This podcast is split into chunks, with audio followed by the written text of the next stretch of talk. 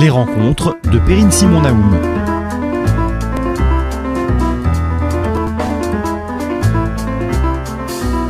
Bonjour, j'ai le plaisir aujourd'hui de recevoir Anne Muxel. Anne Muxel, bonjour. Bonjour. Vous êtes sociologue, vous êtes politiste, vous êtes spécialiste du rapport des jeunes à la politique et euh, je dois dire qu'on vous voit en ce moment partout à la télévision, on vous entend sur les ondes euh, pour l'enquête collective que vous avez dirigée avec Olivier Galland, qui porte sur la tentation radicale, c'est son titre, enquête auprès des lycéens, et permet en fait de mener une comparaison entre des populations se réclamant de l'islam et des populations de lycéens d'autres religions. Cette enquête, je donne un petit peu, je trace le, le cadre. Euh, vous l'avez réalisée auprès de 7000 jeunes, si j'ai bien lu, 6828 euh, questionnaires qui ont été euh, étudiés exactement, jeunes âgés de 14 à 16 ans. Puis vous l'avez doublé aussi d'entretiens auprès de lycéens un tout petit peu plus âgés, de 15 ans à 17 ans. Et cette notion de radicalité, donc, qui est au centre de votre enquête, vous la définissez, je vous cite, comme une volonté de rupture avec le système politique, avec le système social, économique, mais aussi avec ses normes. Vous en mesurez les manifestations selon une échelle qui va de l'acceptation de comportements déviants à l'exercice de la violence armée et euh, au terrorisme. Alors, il ne s'agit pas, dites-vous, d'analyser le processus dans son ensemble, on est bien d'accord, mais plutôt de comprendre où en est cette jeunesse française sur cette échelle et quels sont les facteurs attachés qui favorisent en fait cette radicalité? Et vous cherchez à comprendre, si j'ai bien, si je vous ai bien lu, euh, ce qui commande ce que vous appelez la fabrique même de la croyance dans les idées radicales. Alors ma première question est assez directe, je dois dire, euh, notamment après les polémiques qui se sont déclenchées euh, depuis trois semaines autour de l'enquête. Est-ce que cette enquête, c'était un exercice osé? Alors nous savions, euh, en faisant ce travail et surtout en le publiant, que voilà, nous allions euh, être pris malgré nous, du reste, dans des controverses, euh, dans des batailles euh, idéologiques sur, tout, sur toutes ces questions. Euh, nous le savions, mais on ne pensait pas que, en tout cas, euh, euh, par, certains de nos détracteurs, les attaques allaient être aussi aussi virulentes et aussi de mauvaise foi, il faut bien le dire, parce que dans la plupart des, cas, on a l'impression qu'on nous a soit peu lu, soit mal lu, et qu'on nous fait beaucoup de procès d'intention. Euh, qui ne correspondent pas du tout à ce que nous avons euh, voulu faire et à notre posture, euh, à notre posture de départ. Il faut un tout petit peu re resituer ce, ce, ce, travail. Ce travail a été l'objet d'une un, réponse à un appel d'offres lancé par le président du CNRS de l'époque, Alain Fuchs, au lendemain donc des attentats du 13 novembre 2015. Il a lancé un un appel aux chercheurs du CNRS, toutes disciplines euh, confondues, pour euh, mener des travaux, des études, pour euh, encourager euh, des travaux et des études permettant de comprendre euh, l'état de, la société française et ce qui pouvait expliquer que nous en soyons arrivés là et que des événements si graves se passent. Et donc, avec Olivier Galland et une équipe de cinq autres euh, chercheurs spécialistes des études sur la jeunesse, nous avons proposé de mener euh, une enquête euh, inédite pour mesurer le halo de radicalité, ce qu'on appelait le halo de radicalité, c'est-à-dire les, idées radicales qui peuvent toucher euh, la jeunesse, qui peuvent euh, les séduire et euh, par rapport auxquels ils peuvent se sentir, se sentir attirés. Et pour cela, nous avons donc travaillé sur trois, sur la radicalité dans trois de ces dimensions la radicalité politique, la radicalité religieuse et la radicalité culturelle. Alors c'est évidemment sur le volet religieux que euh, certains de nos détracteurs euh, ont les attaques les plus euh, virulentes. C'est vrai que c'est un sujet sensible parce que notamment sur les jeunes de confession musulmane et s'étant déclarés de confession musulmane. Nous en avons 1750 dans notre, dans notre échantillon de lycéens, donc tous scolarisés dans les, classes de seconde des établissements scolaires publics d'enseignement généraux comme d'enseignement technique et professionnel que nous avons rencontrés euh, eh bien, nous avons là euh, les moyens, effectivement, de comparer euh, les réponses euh, de ces jeunes euh, par rapport à d'autres jeunes, d'autres confessions, voilà, catholiques, protestantes, juives, il y en a très peu, mais aussi de jeunes sans religion qui constituent l'essentiel de l'échantillon. 41% de ces jeunes se déclarent sans religion. Mmh. Alors effectivement, on vous a beaucoup attaqué, Anne Muxel, sur cette notion de radicalité en vous reprochant de l'orienter vers l'islam. Et euh, en réalité, vous soulignez vous-même toute la différence qui sépare le fait d'être sensible à des idées radicales du passage à l'acte, finalement. Euh, vous montrez aussi qu'il n'y a pas une source unique de euh, radicalité. Mais vous montrez, et troisième point quand même, que les jeunes musulmans sont d'une certaine façon plus sensibles à une forme de radicalité qui se rattache, comme le montre Olivier Galland, non pas, euh, contrairement à ce qu'on avait tendance à penser peut-être, aux discriminations économiques ou au fait d'être victimisé ou au phénomène d'exclusion, mais vraiment vous, vous ancrez ça euh, dans le rapport euh, à l'islam. Qu'est-ce qui explique, selon vous, cette difficulté finalement à entendre ce discours? Alors, ce que, nous avons euh, cherché à faire, c'est en aucun cas à travailler à la fois sur la religion, euh, ou sur les religions et aussi euh, à travailler seulement euh, sur les jeunes musulmans. L'enquête porte sur un échantillon diversifié socialement, culturellement, territorialement, scolairement de jeunes et donc aussi diversifié religieusement. Hein. Et ce qui nous intéresse, c'est de pouvoir mesurer les écarts dans les attitudes et dans les opinions.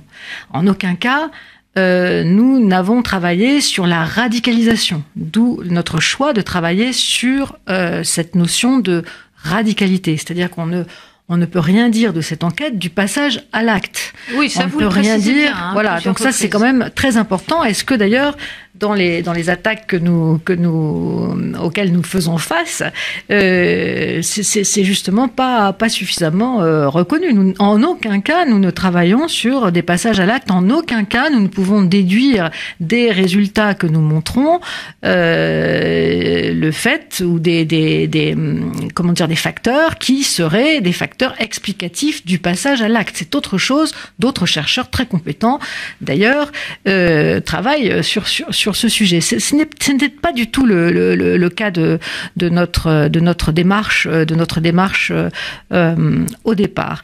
Alors, qu'est-ce que l'on voit? Qu'effectivement, euh, si l'on prend euh, cette diversité religieuse, la radicalité euh, religieuse que nous avons mesurée, d'une part en euh, considérant ce que l'on a appelé l'absolutisme religieux, hein, que nous avons euh, appréhendé au travers de deux questions euh, qui nous ont permis de construire un indicateur d'absolutisme religieux. La première question, euh, c'est le fait de considérer que il n'y a qu'une seule et vraie religion parmi d'autres propositions. qui d'autres propositions qui induisaient une position plus relativiste Hein, en ce qui concerne l'existence d'une religion.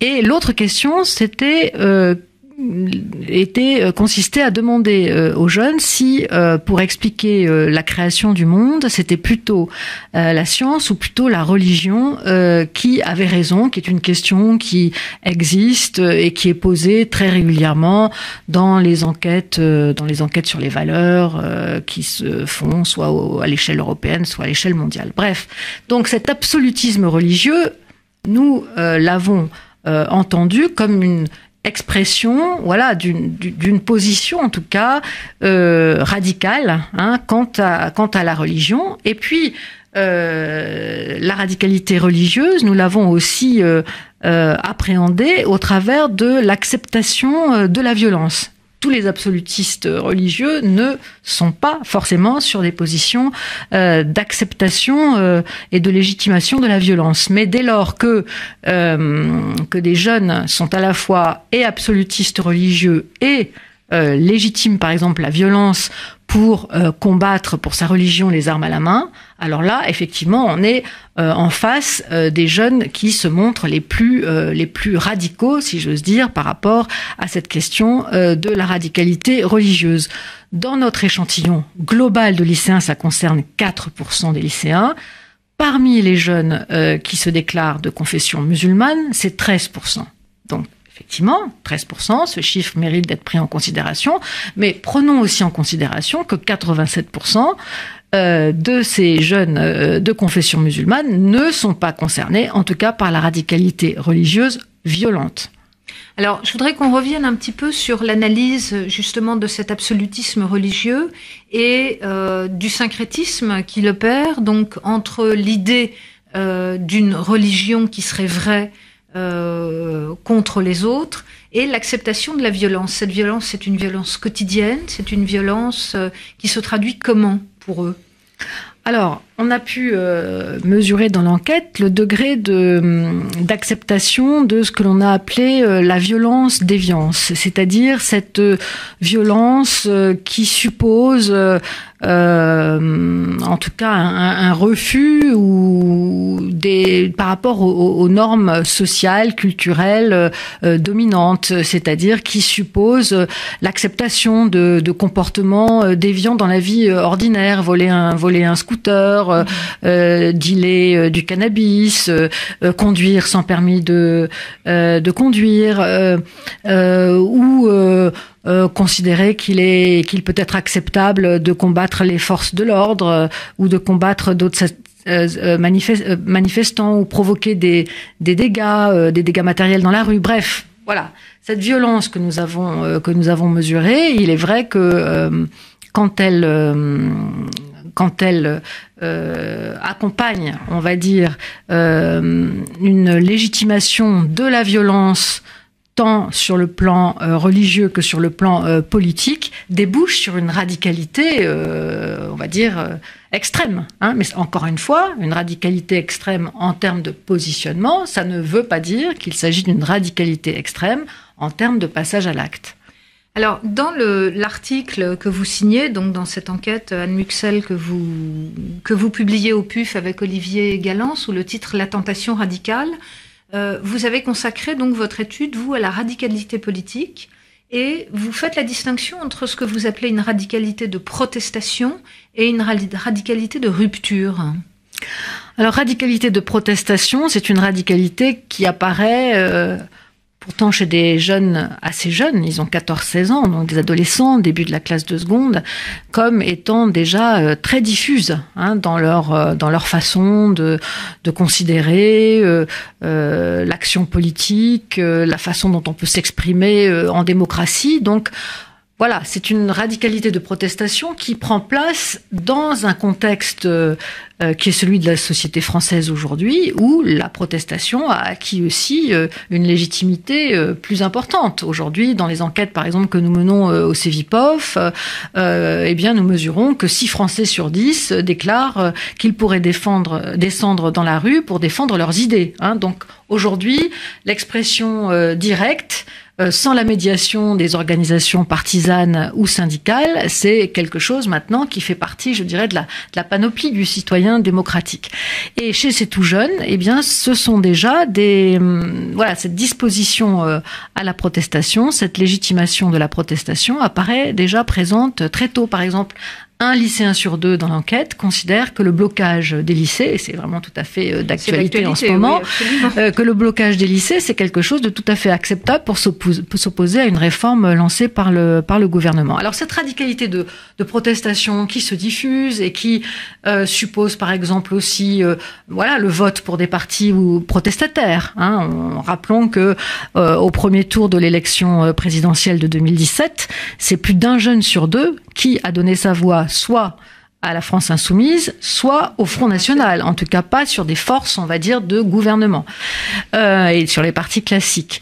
Euh, donc on voit, on voit bien là hein, qu'il y a ce, vote protestataire qui, s'inscrit euh, pleinement hein, dans ces jeunes générations et qui exprime leur mécontentement, leur insatisfaction. Alors cette radicalité de protestation, elle est différente de la radicalité de rupture. La radicalité de rupture, elle suppose l'acceptation de la violence politique, le passage, euh, voilà, l'acceptation d'un passage et d'une justification euh, d'un passage à, à l'acte violent. Hein. Alors ça, euh, ça concerne beaucoup moins de jeunes. Hein. Euh, je dirais que la radicalité de protestation, c'est à peu près un jeune sur deux hein, qui, est, qui est concerné. Là, euh, c'est la radicalité de rupture, en tout cas dans le champ politique, ça concerne un jeune sur cinq. Ce n'est pas rien, prenons cette euh, cette proportion au sérieux, un jeune sur cinq, euh, voilà, qui considère, euh, voilà, soit qu'il a déjà fait, soit qui est prêt à le faire. Euh, que combattre combattre les forces de l'ordre, provoquer des dégâts matériels, justifier donc un acte violent pour défendre pour défendre des idées politiques, c'est quelque chose de tout à fait acceptable. Encore une fois, ce ne sont pas des passages à l'acte, mais on voit bien que là il y a, il y a dans le paysage de la socialisation politique de, de, certains de ces jeunes, une minorité certes, mais une minorité significative, euh, eh bien la question de la radicalité violente est présente. Alors c'est justement sur ce paysage, j'aimerais maintenant qu'on quitte peut-être un peu l'enquête et qu'on en vienne, et c'était aussi l'objet de, de, cette rencontre, puisque vous êtes une grande spécialiste des, des rapports de la jeunesse à la politique. Euh, je voulais que vous nous disiez un petit peu quel est votre sentiment sur l'évolution de cette jeunesse, sur ses rapports à la société, sur ses rapports à la politique, justement. Euh, ce qui me frappe, c'est que dans l'enquête, vous montrez par exemple l'importance du mot respect comme une valeur centrale pour ces, ces jeunes lycéens. Qu'est-ce que la fine observatrice que vous êtes pourrait nous dire euh, alors, je dirais d'une part de l'évolution, et puis on verra, il nous restera un tout petit peu de temps encore, euh, sur ce qui nous fait aussi espérer, parce qu'il y a des choses très positives aussi dans cette enquête. Ce qui m'a frappé, et en travaillant sur des, sur des tout jeunes, hein, puisqu'ils sont quand même 14-16 mmh. ans, il ne faut pas l'oublier quand on lit ces résultats, et c'est très souvent euh, oublié par l'ensemble des, de beaucoup de, de, de, de commentateurs. Hein. Ce qui m'a frappé, c'est que à la fois à cet âge, on voit déjà très, très ancré euh, la défiance, la défiance qui pèse euh, enfin, oui, la, défiance, pardon, la défiance contre, euh, la défiance envers les institutions politiques, la défiance envers le système médiatique qui est très très fort euh, chez ces jeunes, euh, et cette défiance qui conduit d'ailleurs à une relative euh, distance, prise de distance par rapport à la politique institutionnelle, elle ouvre euh, des brèches très jeunes euh, aux idées radicales. Et ça, je crois qu'il faut euh, absolument se, se, saisir de cela. Et il y a sûrement euh, ça, pour, pour la société pour urgence. Oui, je crois que c'est vraiment, Mhm. euh, c'est vraiment très marqué. Euh, il y a là euh, urgence de rétablir des liens de confiance, de confiance envers la démocratie représentative, envers les institutions euh, politiques, euh, parce que cette défiance euh, qui est très forte dans notre dans notre société. Je rappelle que aujourd'hui les Français, euh, là aussi, euh, 6 Français sur 10 euh, ne font confiance ni à la droite ni à la gauche pour gouverner. Il y a une très grande défiance et donc ces jeunes sont nourris déjà de la défiance qu'ils rencontrent dans leur famille, dans l'environnement, dans le contexte dans le contexte de, de la société euh, euh, aujourd'hui. Et là, il y a des brèches hein, qui s'ouvrent pour non seulement des idées radicales, mais aussi la pénétration euh, d'idées fausses, les fake news, les théories du complot, oui. qui sont quand même très présentes euh, chez ces jeunes, euh, pourtant, pourtant tout jeunes. Donc euh, voilà, ce qui, ce qui, ce qui, Alors, ce qui, ce qui m'a frappé, ce sera, ce sera peut-être ma, ma dernière question, c'est finalement euh, les voies de sortie euh, qu'on voit se, se, profiler, et notamment vous, vous, vous parlez de la confiance des lycéens finalement euh, dans leur famille et dans leur école. Est-ce qu'il y a là matière à espérer finalement? Oui, enfin oui, peut-être, mais ça nous a frappé parce qu'effectivement, autant la défiance à l'égard de l'environnement euh, global, l'environnement social, de la société est très forte, hein, comme je comme je le disais, autant euh, la confiance envers ces deux piliers, on va dire, euh, de leur euh, de leur environnement euh, proche et immédiat, hein, que sont la famille, euh, la famille et l'école, deux cadres de socialisation euh, tout à fait euh, essentiels à cet âge, eh bien, fait, fait l'objet effectivement d'une d'une forte confiance. c'est une surprise quand même, non? Voilà, c'est sans doute des cadres.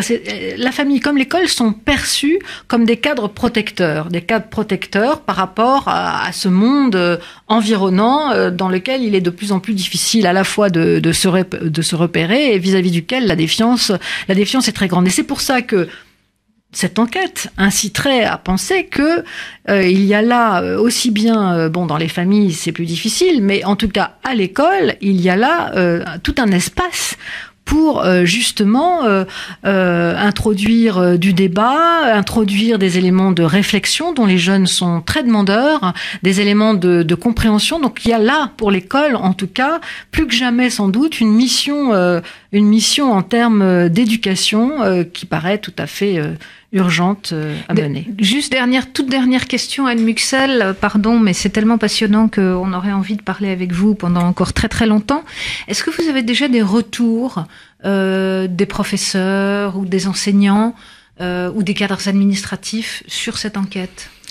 Oui, de toute évidence, la, la communauté euh, éducative, les enseignants, les proviseurs, les recteurs, euh, voilà, euh, saluent cette enquête. Il faut dire aussi qu'on a eu euh, une aide importante de l'éducation nationale, sans, laquelle nous n'aurions pas pu rentrer dans les, lycées et faire passer une enquête sur un sujet de toute évidence très sensible euh, sur un terrain euh, où euh, voilà la laïcité la laïcité est reine. Et donc bon nombre de nos questions ne sont pas habituelles en tout cas à l'intérieur des murs de l'école. Et si nous avons eu ce soutien de l'éducation nationale c'est bien parce que les recteurs les proviseurs les enseignants et voilà et la ministre de l'époque il faut bien le le reconnaître savent hein, qu'il y a là des éléments de connaissance nécessaires à euh, fournir. Écoutez, je vous remercie. Je rappelle le titre euh, de votre ouvrage, donc La tentation radicale, enquête sur les lycéens, paru aux éditions PUF, sous votre direction, donc Anne Muxel, mais aussi euh, sous la direction d'Olivier Galland, et puis avec le concours d'autres chercheurs, de cinq autres chercheurs, et l'ensemble de vos travaux sur la jeunesse. Je vous remercie.